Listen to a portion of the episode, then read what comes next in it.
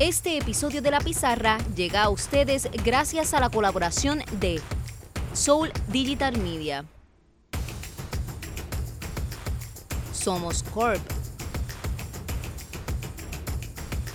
La Fundación Lo de Aquí Primero. Y el auspicio de los amigos de Friends Café. Saludos, yo soy Carla Sustache de la Fundación Lo de Aquí Primero y estamos en otro episodio de La Pizarra. Esta vez estoy acompañando aquí a Vanessa y estoy con Emilio en el nido. La gente de Pícalo, las camisas, las gorras, tienen un nuevo concepto en el pueblo de Bayamón. Así que quiero que ustedes conozcan un poquito más sobre la historia y el desarrollo de esta marca puertorriqueña que todos tenemos que apoyar. Gracias por, la invitación y sobre todo por el interés hacia, hacia marcas este, locales. En verdad lo que están haciendo está súper necesario. Más que bien, súper necesario. Este, nada, Pícalo, eh, ya llevamos 10 años, eh, nacimos, vamos, vamos para 11 ahora, eh, nacimos en el 2007, este, y empezamos yendo al, al, a lo que era conocido como los martes de galería, este, vendiendo nuestra, nuestras camisas en, en distintos, distintas actividades.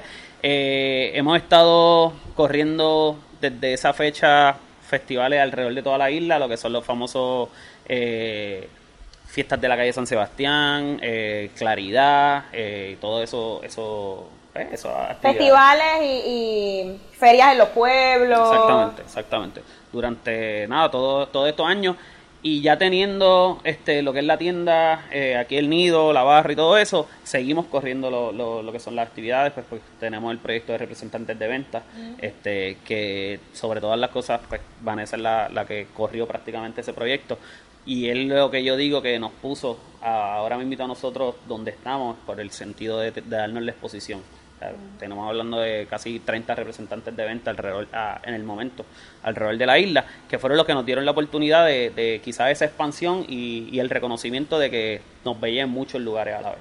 Y poder estar aquí a la vez y, y estar también en un festival, porque nos dicen, pero ustedes tienen el lido, más tienen la barra, más tienen esto. Pues más están en el festival tal. Sí, pues estamos en los tres sitios a la vez. Exactamente, y podemos ir a tres festivales a la vez y estar en distintas áreas de la isla. Eso que es un programa que todavía sigue funcionando. En desarrollo y va a estar continuamente. En y seguirá creciendo, exactamente. a medida que uno va aprendiendo, pues siguen cambiando las cosas y sigue llegando gente nueva y sigue saliendo otras personas también que se van y vienen porque son casi todos bien jovencitos, porque están en ese proceso también. De formación, como Claro, sí. Entonces, cuando ustedes decidieron establecer ¿verdad? la marca Pícalo, y, cuál fue el primer paso que ustedes dijeron? ¿Yo voy a hacer una marca de, de, ropa? ¿Cómo, ¿Cómo, es que nace verdad, el...? La idea como tal. Pues mira, este primero yo no estudié nada de diseño, yo no estudié nada de arte, yo me gradué de Sociología en la UPR de Río Piedra. Este, como sociólogo entendía que el ámbito laboral para ese tipo de profesión estaba bien limitado y lo más seguro lo sigue estando. Este, pero entendía que había aprendido demasiado. Este, de chamaco, pues siempre he sido de, usar muchas ticheres de distintas marcas, eh, pero entendía que, nos estábamos convirtiendo como un billboard ambulante, eh, pagándole a marcas este, por, por yo ponerme su propio logo, ¿entiendes? Entonces, de ahí pues salió la idea de conectar lo que es la sociología, eh, de ahí donde sale el nombre de Pícalo, siendo un pitirre. Desde el día uno el logo de nosotros iba a ser un pitirre eh, y el eslogan Picando Conciencia, ya que de alguna manera u otra queríamos llevar un mensaje social positivo en base a los diseños que nos pusiéramos. Este, de ahí pues salieron nuestros primeros diseños. Eh, nuestro primer diseño como tal fue el de 100 por 35 no es igual a 51. Eh, el que quiera ponerle el aspecto político, pues se lo voy a poner, pero solo matemática. este, eh, también utilizamos frases de célebres que a nosotros nos llamaron mucho la atención. Eh, entendíamos que si a nosotros nos impactaron, pues también pues, al, cliente le, podía llamar la atención. Este, y así estuvimos durante distintos, distintos años. Ya cuando traemos los representantes de venta, ahí es donde viene una necesidad súper positiva que se nos crea y es el hecho de que los representantes de venta ya tenían, ya sus clientes habían comprado prácticamente todos nuestros productos y ahí es donde yo empezamos a trabajar colecciones. Este, ¿Qué sucede? Pues yo, como les dije, no estudié nada de arte, nada de diseño, moda, nada de esto, yo desconocía totalmente eso, empecé a hacer research de cómo funcionaba la moda, que si este temporada, que si colores, todo eso. Pero pues lo que hicimos fue darle nuestro propio twist y como lo hicimos fue pues, creando colecciones que de alguna manera u otra piquen conciencia. Eh, nuestra primera colección pues fue la del barrio, que fueron fotografías que yo tomé de distintos barrios en Puerto Rico y los pasamos a impresiones en camisa y gorra. Y el por qué el barrio, nuestra primera colección, pues entendíamos que el barrio para muchas personas es el lugar donde todo comenzó.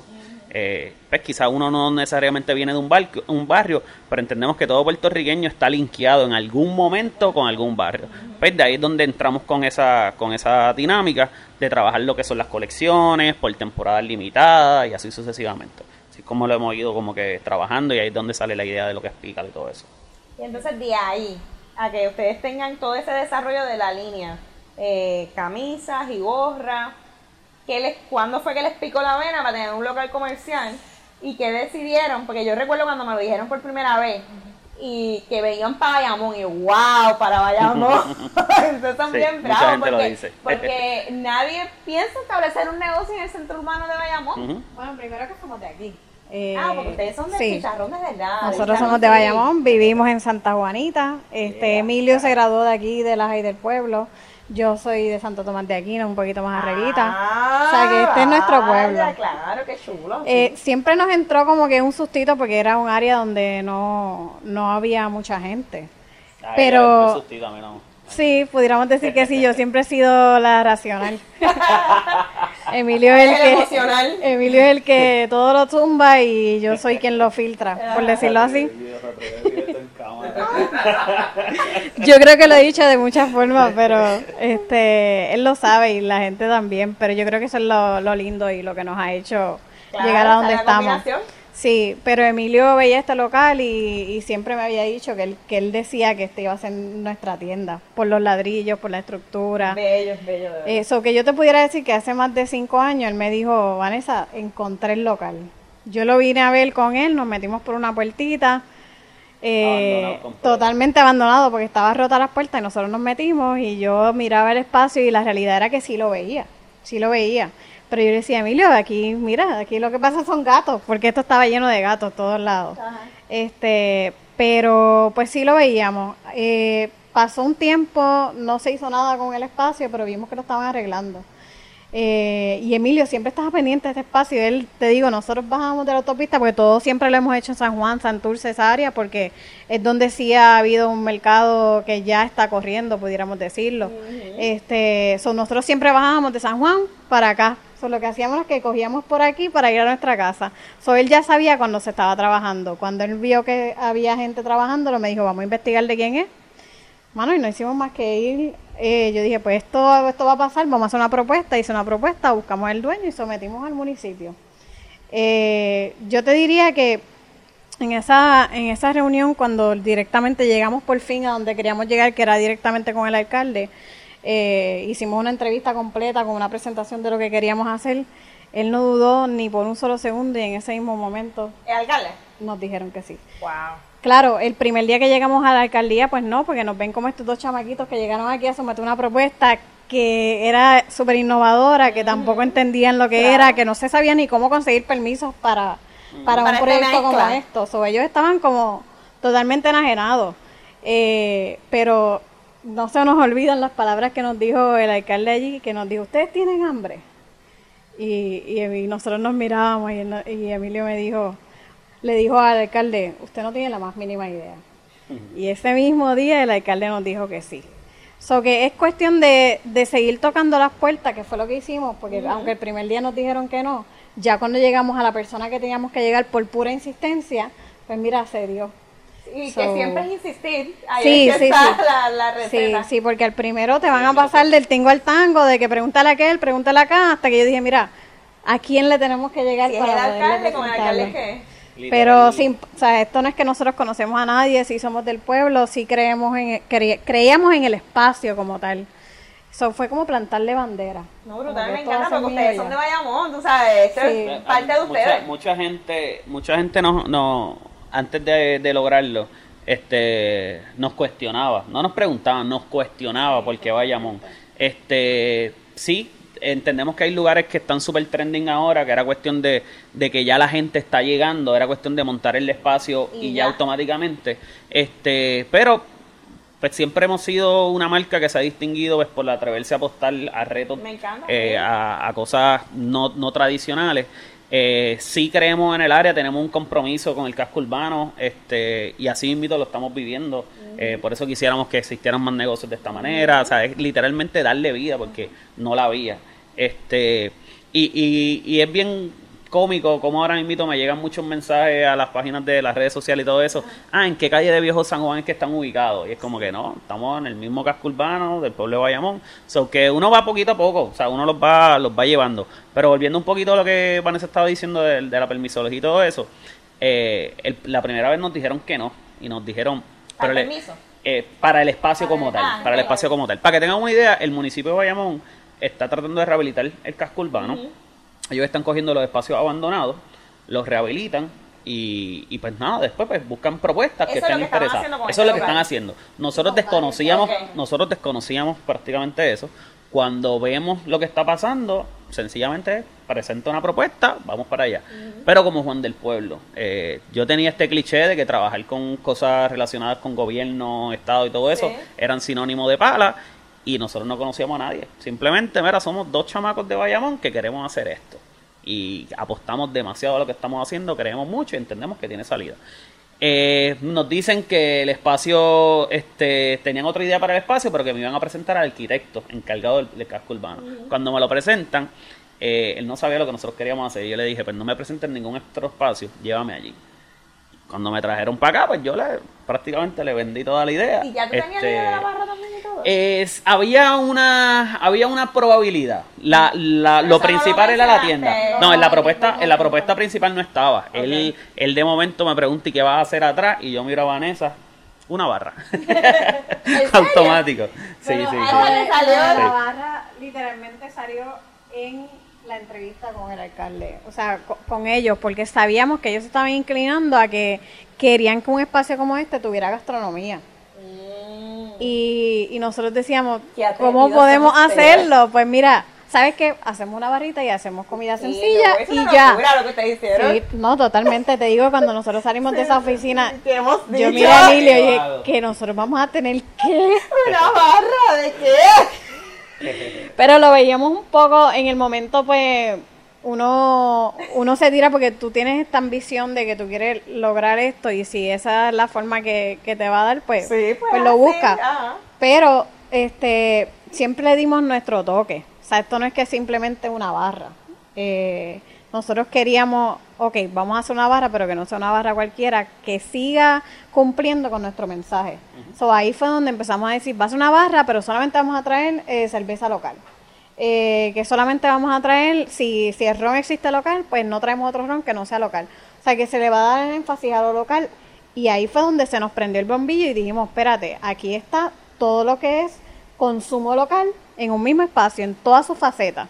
Porque podemos traer tanto lo que es eh, artículos, que es a través de la tienda, como podemos traer consumo en, en gastronomía, como podemos traer teatro, como podemos traer música, porque el espacio se presta para eso. Así que aquí tú tienes todas las facetas de consumo.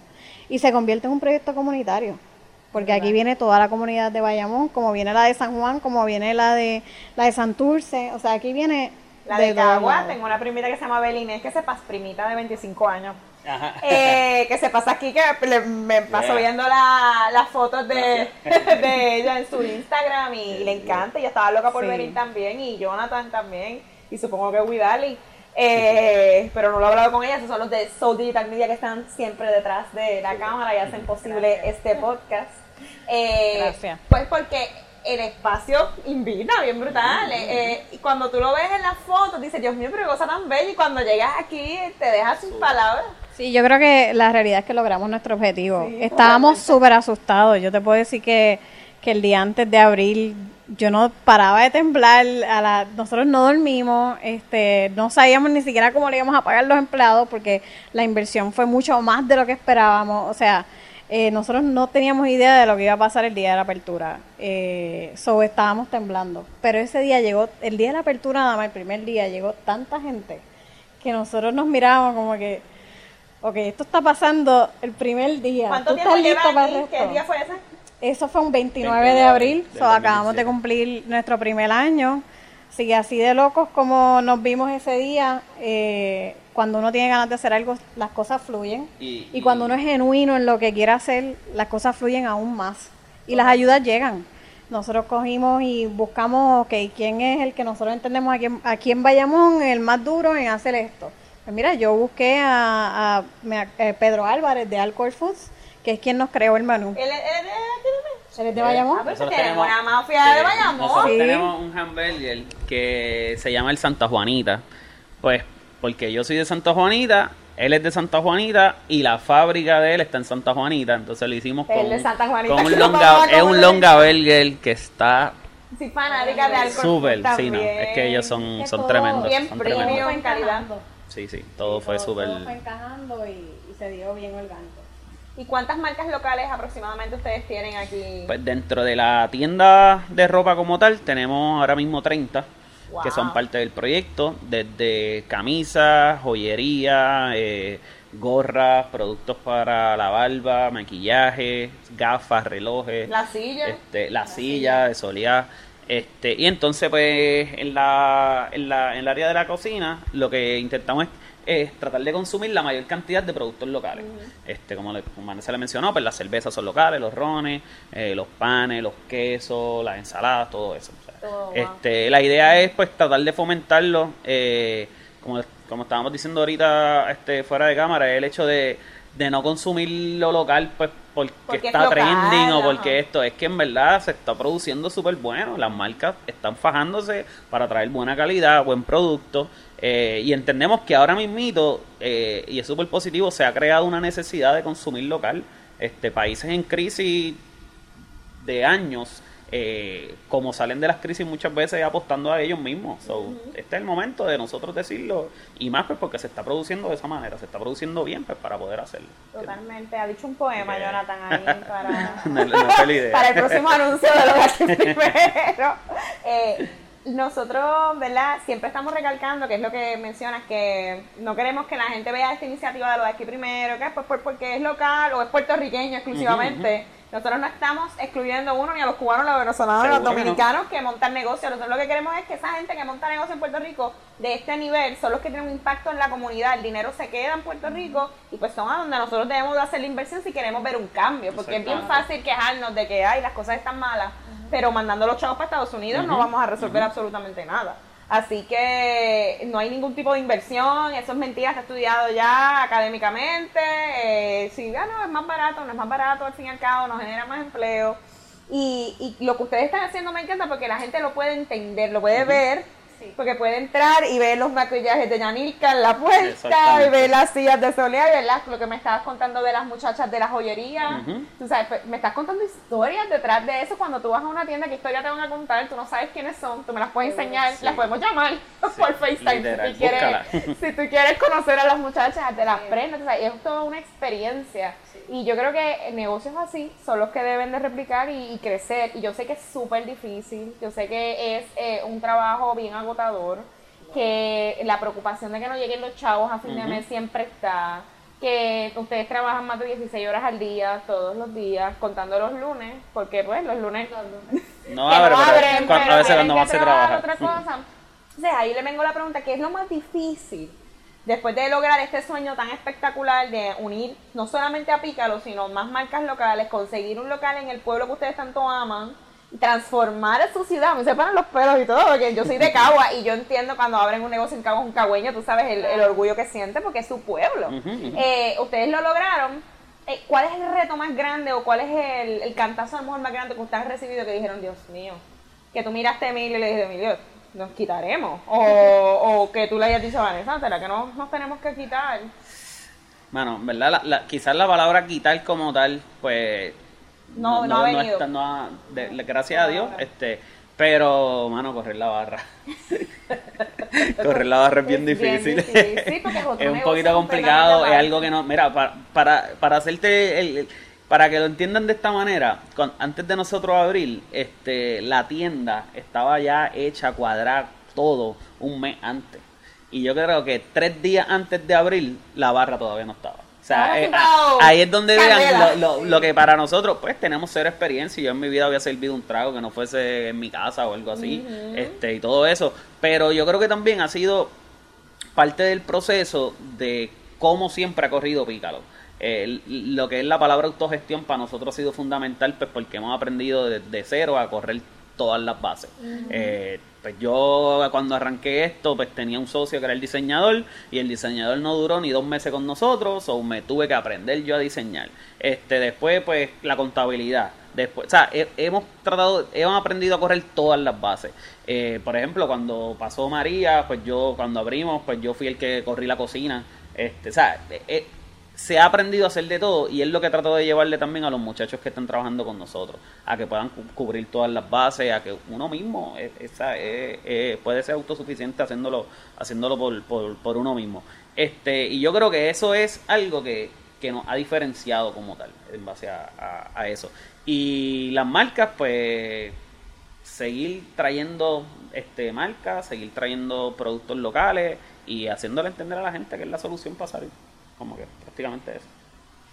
Yo, yo pienso lo mismo, yo pienso que la barra ha sido el reto mayor, pues porque no, no era nuestra industria. Y hemos tratado de, yo te pudiera decir que hasta crear una industria nueva, yo le digo. Eh, porque hemos tenido aquí gente que, que sí viene de la industria, que ha trabajado con nosotros y ha visto lo diferente que nosotros corremos. Este, y yo te lo digo porque mi hermana acaba de entrar y mi hermana lleva años trabajando en la industria de restaurantes. Ah, ok, eh, ya, y- o sea, vino ahora a trabajar contigo Sí, y, bueno. eh, y ahora pues está ayudándonos a, a poner la parte de la cocina en, en unas cositas que teníamos que trabajar. Y ella viene de la industria del restaurante, so ella viene, viene con esta visión y cuando llegó aquí ella vio que todo era totalmente diferente, tanto en el ambiente como, lo, como, como los empleados nos tratamos, esto es una familia. So, yo, yo le dije a ella, es que yo, yo no quiero convertirme en la industria del restaurante, yo quiero ser otra industria. Y, y yo creo que ha sido el reto para mí más grande, porque yo no quiero ser de, de esa Claro, industria. Yo quiero, yo quiero una experiencia completa, yo quiero que corra genuino, yo quiero que corra con amor, yo quiero que corra con mucha vida. Y a veces la industria del restaurante, pues uno se pierde en el ajoro, en el servir un trago correctamente, en las medidas, en la estandarización. Y, y yo creo que ese ha sido el reto mayor, en lograr estandarizarlo cuando realmente uno simplemente vive el día a día. Este, pero lo hemos logrado. Este, pero todavía se trabaja. O sea, es algo que la barra es algo que no para de trabajar. Nunca, siempre hay que limpiar, siempre se daña un equipo, siempre hay que hacer compra, que hay mucho odio hacer compra para mí, eso es lo peor. Este, porque porque como uno trata también de mantenerlo local, Ajá.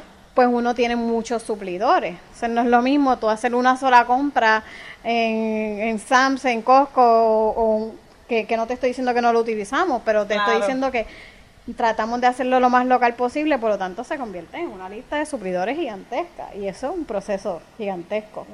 So que yo creo que la parte técnica es lo más complicado. Sí, dentro un de esfuerzo todo. también brutal, Sí. estar apoyando a la...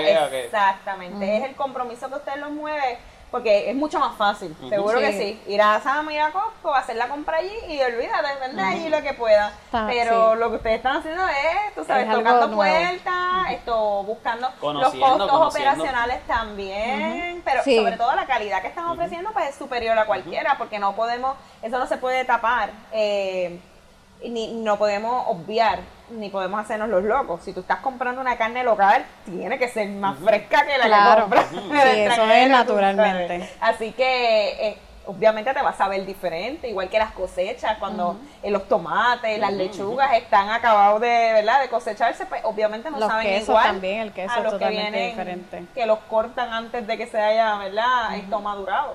Sí, sí. Así que- Este, pero eh, es lo que nos ha hecho madurar a unos niveles estrambóticos, yo diría. Porque este, tú aprendes a hacer cosas que tú jamás pensaste que ibas a hacer y, y, y hay que tratar de mantenerse vivo eh, como quiera y pues uno sale cansado, pero es, es para uno. Este, y la gente lo ve, nuestro cliente lo ve. La gente que viene aquí es gente que viene a apoyar. Es gente que no solamente viene a consumir y irse, es gente que está aquí horas. Hay gente que aquí que viene todos los días. Yo tengo clientes que vienen todos los Y días. por lo general son de que Bayamón siente. o de, vienen de cualquier todas parte. Vienen de todas partes. Pero yo creo que, que, ha, que ha sido. Se sienten parte del proyecto, o sea, lo, logran comprender. Eh, yo creo que ha sido lo, lo, lo, genuino que hemos sido en decirle a la gente y que estén claros, mira, yo no soy un experto en esto, yo estoy tratando de que esto de que esto fluya pero le tengo muchas ganas este le tengo tengo mucha hambre y entiendo que pueda funcionar. Y fue algo fundamental que nos pasó a nosotros cuando hicimos el opening.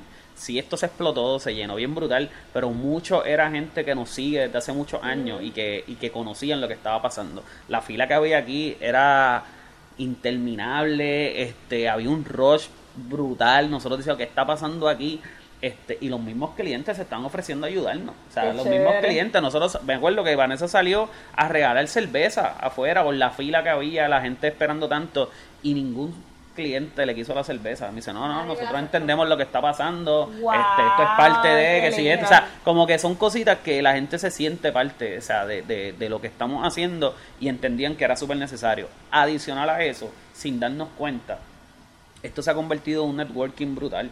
Eh, aquí nosotros hemos visto ya personas que han, que han hecho negocio entre ellos simplemente porque en una misma barra fulano era esto, el otro era lo otro y de repente se conectaron y ya están corriendo cosas. So que sin uno darse cuenta, esto se ha evolucionado a otra, a otra faceta, ¿entiendes? Sí, que ha fomentado otra, otras Y es la idea, es la idea, seguro que sí. Y las puertas están... Eso es el nido también, sí, exactamente, exactamente. Y las puertas están súper abiertas. Mira, este mismo espacio donde nosotros estamos, cuando originalmente lo diseñamos y lo traímos, era para que la gente se inspirara y vinieran aquí a trabajar. Eh, porque sabíamos que querían las marcas, o nosotros queríamos hacer queríamos hacer algo eh, de desarrollo, no solamente de venta. Nosotros queremos desarrollar marcas. Nosotros queremos que si tú vienes aquí, tú crezcas con nosotros. Y si Pica lo crece porque tiene nuevos suplidores, porque aprendió a producir, porque viajó el mundo, pues mira, yo estamos listos para compartir ese conocimiento, ¿entiendes? So, aquí llegan marcas y hay marcas que han abierto sus páginas de internet porque han visto que nosotros tenemos eh, eso y se lo enseñamos. O sea que la idea es que vengan aquí a preguntar como van del pueblo, que necesitan y, uno se lo da. Eso se ha convertido en eso también. ¿Qué fue lo que, o sea, que ustedes están dispuestos a, compartir también la experiencia que ustedes han tenido para que otra persona tenga éxito igual? Realmente la receta está siempre en bajarse y, sacrificarse. y sí, y que sea tu pasión, porque no es que porque nos porque viste que nosotros como marca de ropa nos fue bien, tú vas a crear tu marca de ropa y ya. No, no, tiene que ser algo que te guste, no es que creaste una marquita porque estás viendo que las marcas locales están creciendo y ya. Tiene que ser algo que, que realmente tú seas bueno en eso, porque uno no crea un negocio porque sí, porque es mucho más trabajo. Es verdad que la gente o sea, es algo para uno, pero no todo el mundo está hecho para tener su propio negocio. O sea, tiene que ser algo que te guste. Este, de hecho, yo aprendí eso. O sea, yo vengo del sistema. Yo, yo estudié para trabajar para compañías y así te preparan. Porque hay que estar listo para saber qué es lo que tú quieres lanzar también, yo pienso. Y de eso tú sabrás también. Sí, no, totalmente. Y que la gente cuando monta un negocio, yo siempre les digo, mira, puedo parecer una boba o una charra, tú como te dé la gana. Pero si tú no amas lo que tú vas a hacer, vas a pasar el tiempo de tu vida, se te va a ir, porque vas a estar 16 horas trabajando en lo mismo, te tiene que gustar. Se te va a ir el tiempo y el dinero. Exactamente. se te va a ir, se te va a ir Vas a cansar porque si no te gusta, al fin y al cabo vas a tener que parar porque no te apasiona, no te eres feliz haciendo eso. Entonces, pues cuando uno vuelve a lo básico, de que yo siempre le digo a la gente, ¿en qué tú, tú te eres feliz? Toda la gente que colabora conmigo, que yo subcontrato, y tú eres feliz haciendo eso, siempre les pregunto y parezco una psicóloga. Pero es que yo necesito saberlo, porque si no, no te va a salir bien. Si tú eres feliz, puedes ser feliz a lo mejor hoy, mañana y pasado, pero el día que tú dejes de ser feliz también me lo dices, mira, me, y el haz lo que tú quieras. Seguro. Porque la vida es como que muy corta para tú estar haciendo lo que no te gusta y, y, perdiendo el tiempo en algo que, que no te apasiona. Entonces cuando tú lo haces de que te gusta, pues no importa, porque trabajas cuantas horas sean, no importa si, si cobras o no, porque tú sabes que al fin y al cabo ese sacrificio va a llegar el dinero, va, a, exacto, va a llegar el fruto, pero eh, si no te gusta, si al, al, otro día no te llegan los chavos, te desesperas, te frustra, y yo creo que es bien importante que, que más personas lo digan y más personas lo, lo, demuestren con hechos como ustedes lo están haciendo, porque no es fácil. Es súper sacrificado, todavía ustedes están sufriendo la barra, ¿verdad? Porque es algo tan difícil, porque nunca habían estado trabajando en eso.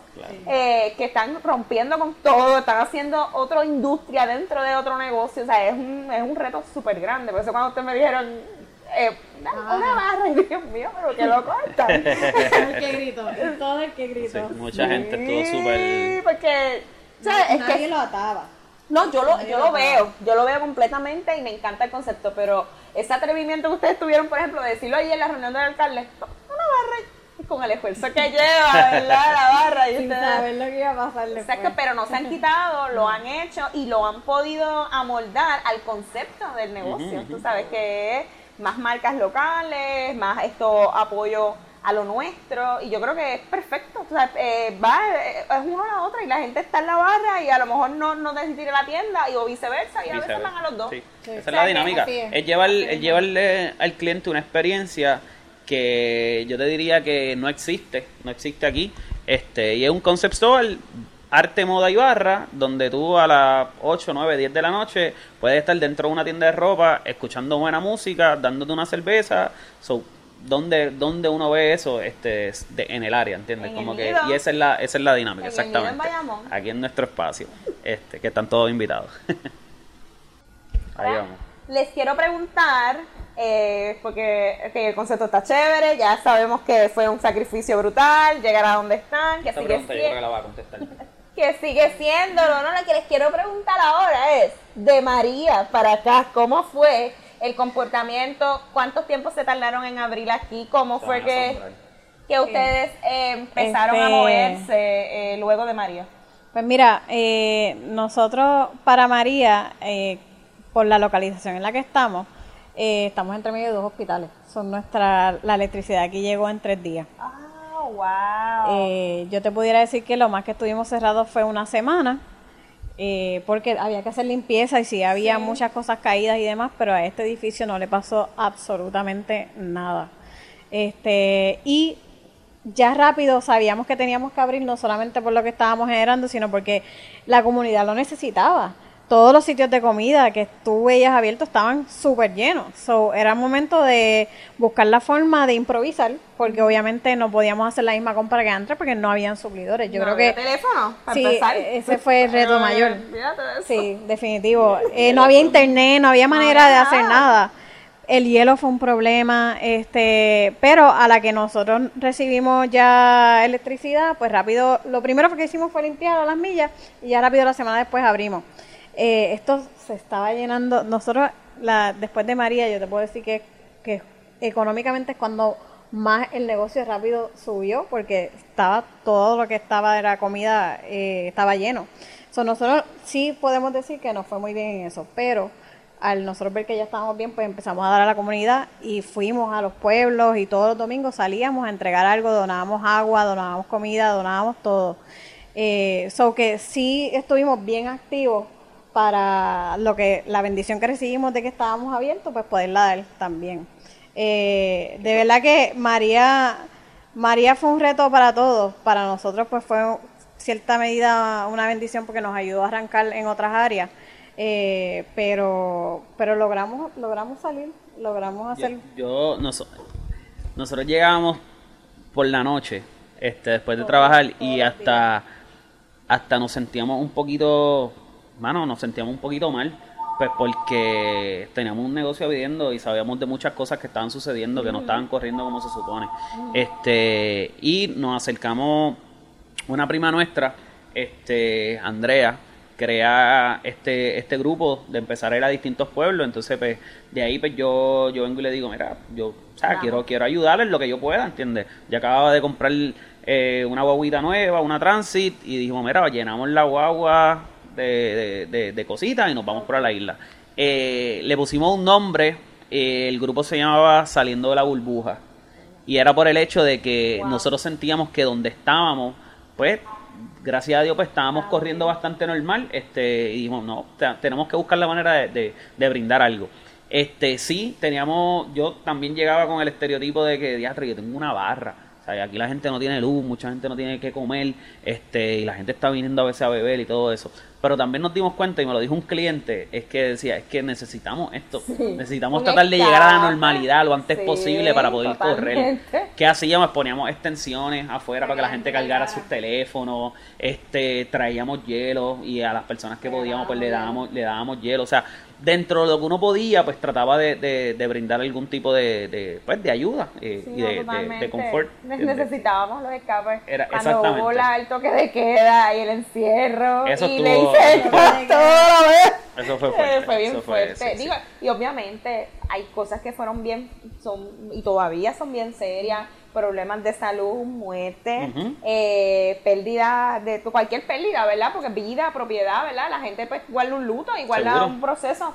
Pero definitivamente hacía falta también esos espacios de, de- de compartir, Claro. porque como pueblo nosotros somos, mira, estamos siempre así, nos tocamos, no, no, nos estamos Exacto. en conexión todo el tiempo y ese era una, oye, qué horribles esos días, como que No, no, no, fueron, era fueron, como, fueron fuertes, nosotros fueron un fuertes. reto Nosotros para... diario, Sí, sí, horrible. sí, súper, súper. Nosotros lo que hicimos fue eso, o sea, buscamos la manera de, de cómo eh, seguir corriendo el negocio.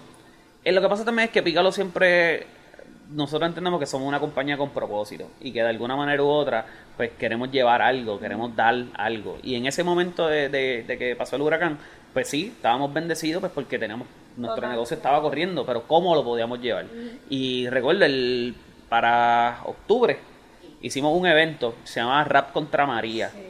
Eh, traímos a Everett no tenía señal. de la estación central, Negro González y PJ Cinzuela. Hicimos un evento, hicimos una carpa afuera y en la carpa afuera era para que la gente trayera eh, productos y todo lo que generó en efectivo, la, en efectivo, en dinero, la carpa era para comprar el suministro. Este, mano, yo te puedo decir que la barra adentro estaba vacía.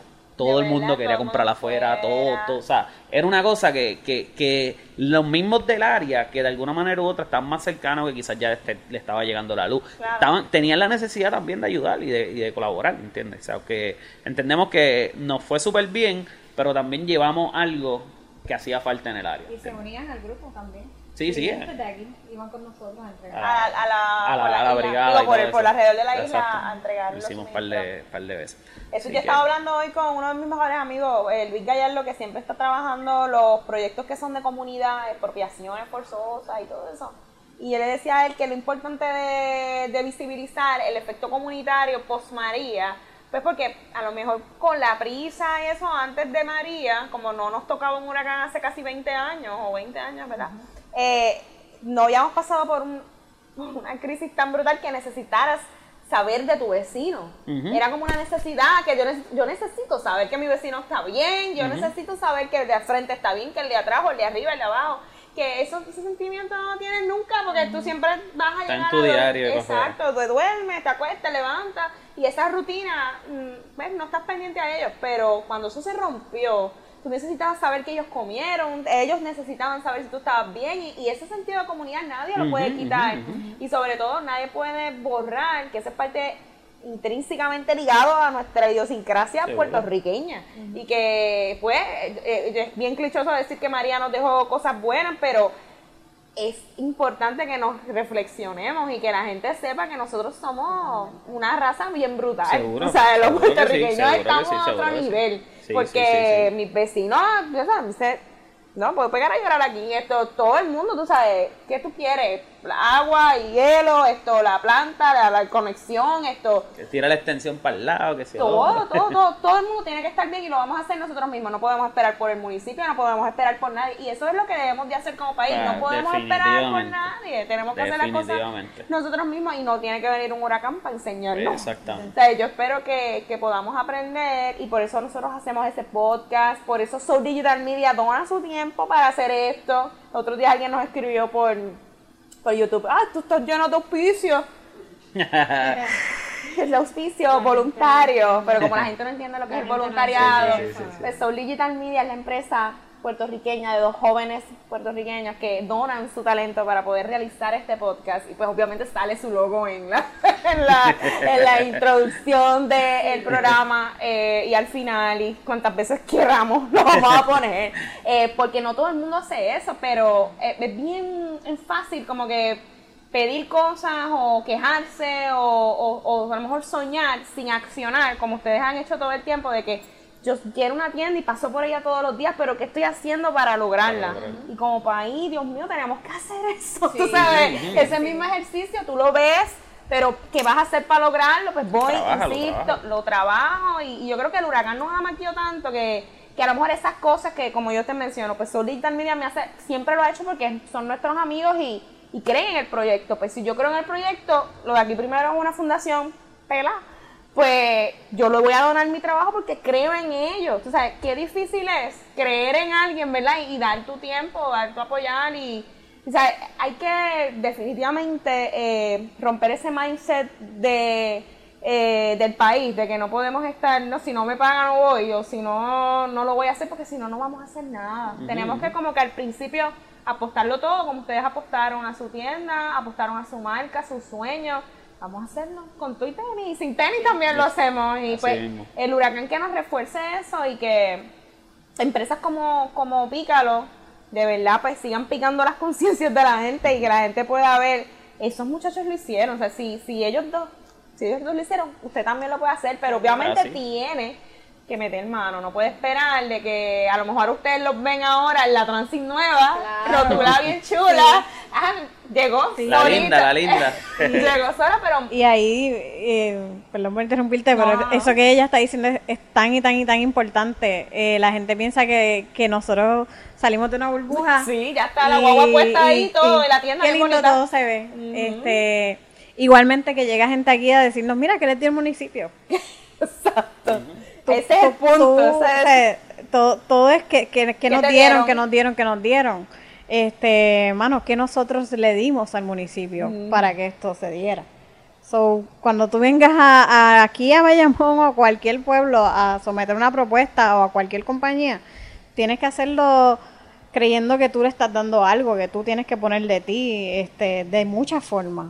Este, so que aquí la gente tiene que, como tú dices, eso es para mí yo creo que lo más importante. Es bien fácil pedir, bien fácil Bien pedir fácil, pero y bien fácil ¿verdad? creer que uno crece de la noche a la mañana. Mano, fueron 10 años. Gracias, gracias. Son 10 años. Contra 10 años y ahora te puedo decir que tengo éxito. Mano, lo voy a celebrar. Lo voy a celebrar. Voy a hacer una guagua bonita. Pues claro, sí, lo hemos trabajado. Claro. Eh, así que y es parte la de gente tiene que saber promoción eso. también, tú sabes, un anuncio Seguro. ambulante. No, no puedo tener un billboard, tengo una guagua. Y la gente nos ve la guaguita por ahí, nosotros nos emocionamos. Mira, pícalo.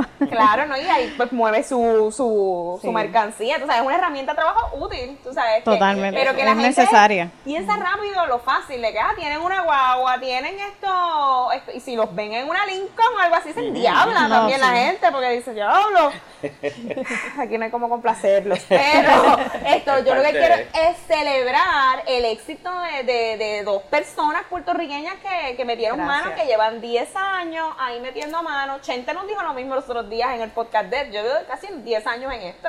Porque es bien fácil también decir a Chente lo que son payaserías ahí en su podcast. Mira, yo no sé cómo la gente le, le hace insert, tú sabes, eh, consigue publicidad.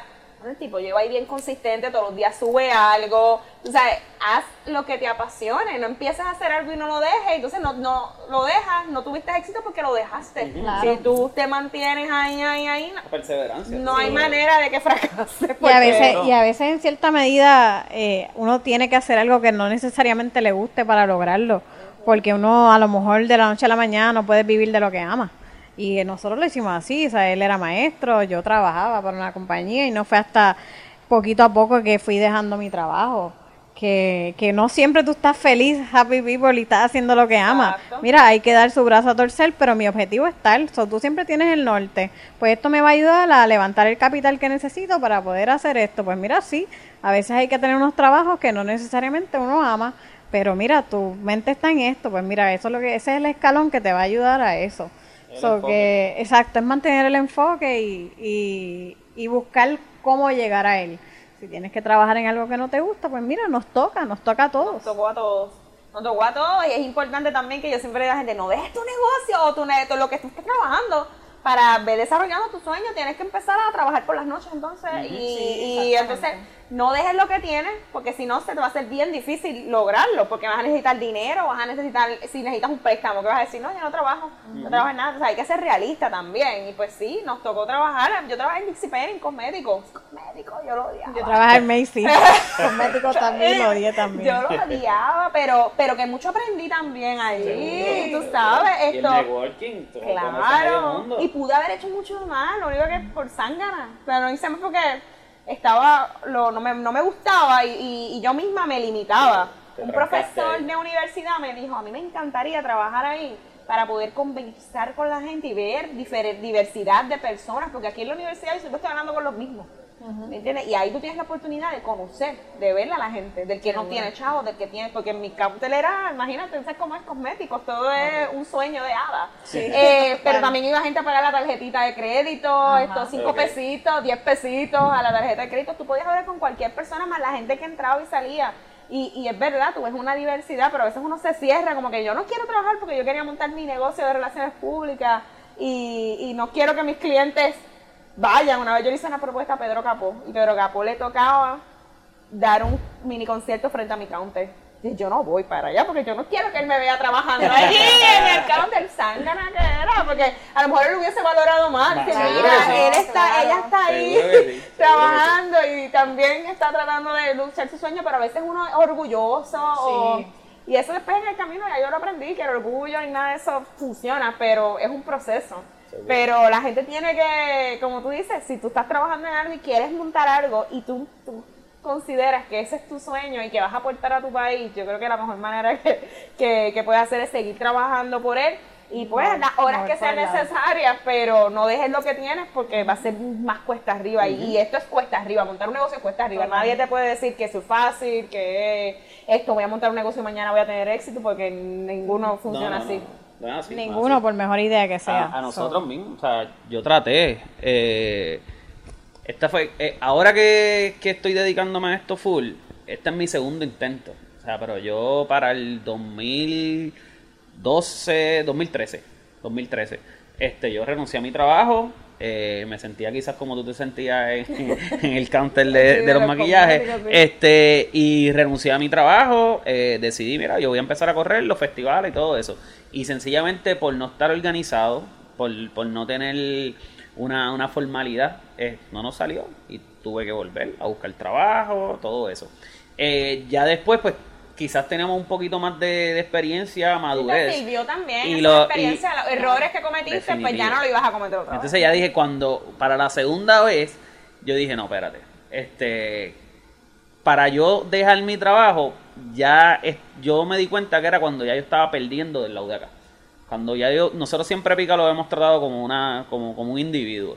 Y era como que cuando Pica lo necesito una persona que esté full time con él. Este, y ahí fue, cuando yo me di cuenta que estaba más perdiendo del otro lado, por, por tener que estar el 8 a 3 en la escuela y todo eso. Además, que siendo bien honesto, me di cuenta que yo le estaba llegando más a los chamacos haciendo lo que hacía con Pícalo, que en un salón de clases, ahí yo dije, mira, de verdad gano más afuera este, en todos los aspectos, so nos vamos de pecho. Y ya luego, entonces, pues como ya teníamos esas dos experiencias, de una vez que no me salió y la otra vez lo hice transicional, pues cuando Vanessa va a dejar su trabajo, ella tuvo la, la oportunidad de ir dejándolo poco a poco y de full time, pues bajó a part time. part-time. Y después, después de part-time, a prácticamente par de meses, ya el nido corriendo. Bueno, ¿cómo fue? Nosotros nos dieron No. el nido y ahí tú dejaste.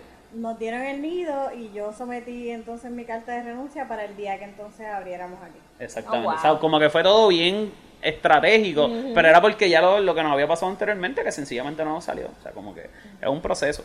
Y, mano, perseverar y no caerse, porque no todo el tiempo es las vacas gordas, hay más flacas que gordas. Exacto. Y definitivamente uno la pasa bien, estás Sí, orgulloso no, sí. de tu marca. Cuando ves a alguien con tu ropa, yo me imagino que te da emoción, como que bien mira, brutal. Una camisa de pícalo por ahí. o esto En verdad, la más que, eh, reconozco que la más que se emociona es mi mamá. Ah, Eh, sí, mi mamá para los clientes. de verdad. Sí, y le eh. dice, solo hizo mi hijo. Sí, sí. Qué Mi mamá brutal. también, mi mamá no. Ah, los palos. Ah, no, no, mi suegro, el- no, mi suegro, es el mi suegro, mi suegro le gana a mami, le gana a mami. Ay, qué chévere, el orgullo que sientes, me encanta eso. Sí, Sí, no, yo fui, este, el año pasado fui a, a Washington DC a visitar a mi hermano y fuimos a, a ver el juego, cuando estaba el juego de pelota. Y allí en, en una barra se reunieron todos los puertorriqueños a ver el juego allí. Eso era un vacilón que tenían. Y había tanta gente con ropa de pícalo. Yo estaba con mi papá. Mi papá estaba parando a todo el que, mira, ella es, ella es la de pícalo, mira, ella es la de pícalo, ella es la de pícalo. ¡Qué chévere! Y yo, ay, Dios mío. Sí, a mí me la- pasó una vez yo estaba viajando, esto creo que fue, y eso que fue como en Florida, que es la casa, medio Sí. Puerto Rico, en Winwood, era en que me acuerdo. Y había alguien con la camisa de Fresh de Santurce. Ok. Y yo me fui detrás de la persona. Hola, hola. Mira, eh, esto, y le tiré una foto de espalda a él, y yo le dije, quiero tirar una foto ahora de frente, y él, ¿what? Y yo le dije, no, lo que pasa es que yo tengo una iniciativa, se llama lo de aquí primero, y como que lo de aquí primero está allá en Winwood, me emociona, y él ahí fue como hablar, tú sabes, no, yo la compré por internet, que me encanta, imagínate, y cada vez que uno una marca local, esto, a Sí, mí sí, me queda. Los puertorriqueños somos así. Eh, todo lo que viene de aquí, uno lo siente aquí, no importa en qué parte de del mundo esté. Y la- las marcas locales, esto también cuando yo las veo aquí mismo, me pasó con el Fashion to Go, que estaba una vez en- por la calle Loíza comiendo y vi a alguien con una camisa.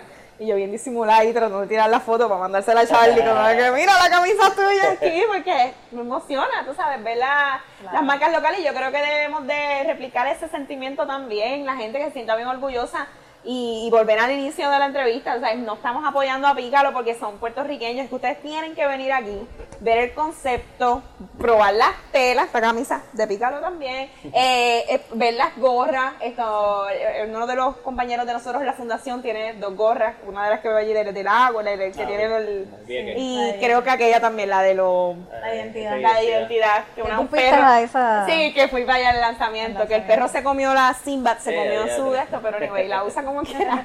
Y me dice, qué bien están hechas estas gorras, tú sabes, por dentro, las costuras, todo el detalle, tú sabes, eh, eh, está bien hecho. So, estamos apoyando productos locales no solamente porque los queremos, los apreciamos y los admiramos, porque eso es acá otra cosa mía. Pero Edgar, por ejemplo, que no tiene el gusto de conocerlo, me lo dijo, yo me sentí orgullosa también, como tu papá, tu Sí, sí, mamá, sí. esto de que mira, está tan bien hecha que me encanta. O sea, pago lo que sea, porque esa gorra está bien hecha y, y, y está hecha en Puerto Rico, es una marca puertorriqueña, lo que me decía él, y para mí eso vale muchísimo. Así que yo espero que el pensamiento de Edgar y el pensamiento de nosotros eh, repique por ahí muchas conciencias y pique, y ese pitirrecilla, mira ahí. Así va a ser, así va a ser. Insistiendo, eh, ¿dónde están ubicados? Eh, en, pues yo llegué a Bayamón aquí por el GPS, quiero que sepan, so díganme bien la dirección para que... No, es súper fácil llegar. Sí, sí, nosotros estamos ahí al llegarle a la autopista. Eh, pero mira, estamos en el mismo pueblo, esta es la calle Barbosa, eh, pero más fácil aún si te montas en el tren, llegas a la última estación, estamos en la salidita de atrás, estamos literalmente en la misma estación. Pero también pueden buscar en nuestras redes sociales, a través de Facebook, eh, el Nido PR, Instagram, el Nido slash... El, El slash underscore, underscore. nido, underscore, PR. Ahí él es el que brega las redes. este, y también en Google, si nos buscan bajo el nido PR, eh, pueden encontrar el location, que es más fácil para los que pues son un poquito más técnicos y ya saben usar los locations. Es bien fácil llegar y te va a llevar directito aquí. Sí, yo llegué Pero- con, el, con el GPS, puse eh, nido desde Atorrey, me tardé 12 minutos, obviamente estamos ahora cuando estamos grabando esto en verano, que no hay tráfico, pero se hizo súper fácil llegar, eh, tienen estacionamiento. Sí, sí. Pero la, la dirección completa. Ajá. No, calle Barbosa, número 37, Bayamón, Puerto Rico, 00961. Ahora sí. Y en la última estación del tren en Bayamón, que después no se tiran para el otro lado. ¿Cuál es la última estación? No, la primera, según dice Pepe. No, no. Ah, es verdad, esta es la primera. Este- Santurce es la última Sí. y esta es la primera. No, pero nos pueden, eh, a través de, nada, de Google Maps, o sea, Sí, este, y en las redes, bajo el nido PR. eh, además de eso, pues Pícalo underscore PR y la página de Pícalo, pues, también nos pueden conseguir por ahí. Y en los festivales. Y Los en- festivales alrededor de la isla, si no dominas para comprar online o pues te- el nido te queda lejos, nos escribes por las redes y te conectamos con alguno de los representantes y ahí te, te consigues directamente, o sea, conectas directamente con ellos. También si quieres ser representante nos puedes escribir este, a través de Proyecto Picando Conciencia y eso es otra alternativa para entrar a la familia de Pícalo. Para el aquellos que proyecto les Picando interese. Conciencia es un email. Proyecto Picando Sí. Conciencias arroba gmail.com ahí nos escribes y nosotros te mandamos la solicitud No digo que es Gmail. otra... Dije Gmail. Yo creo que tienes un warning cuando salgas de aquí de esta entrevista. No, pero, pero el, el- lo del proyecto, lo de los representantes de venta, eh, la idea con esto es un, es un, un concepto de negocio colaborativo. Este, pues donde los representantes prácticamente tienen el mismo por ciento de ganancia que nosotros como compañía.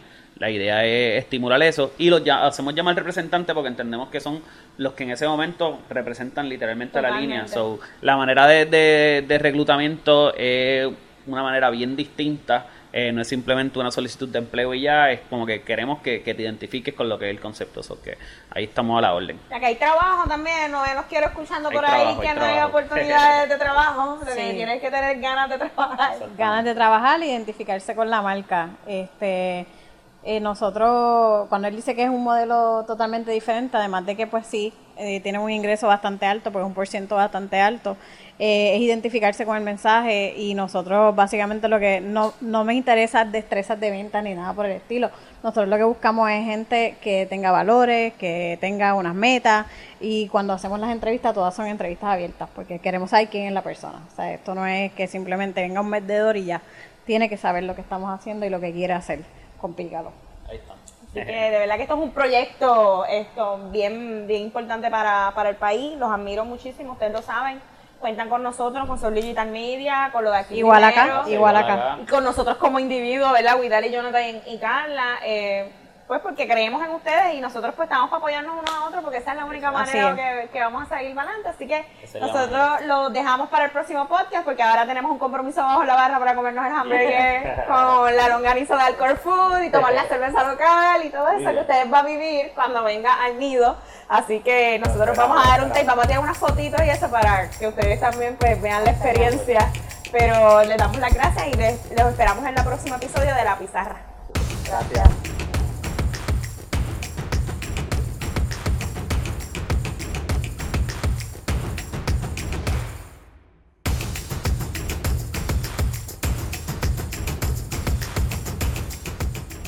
Este episodio de La Pizarra se logró gracias a la colaboración de los amigos de Soul Digital Media. Somos Corp. Y la Fundación Lo de Aquí Primero.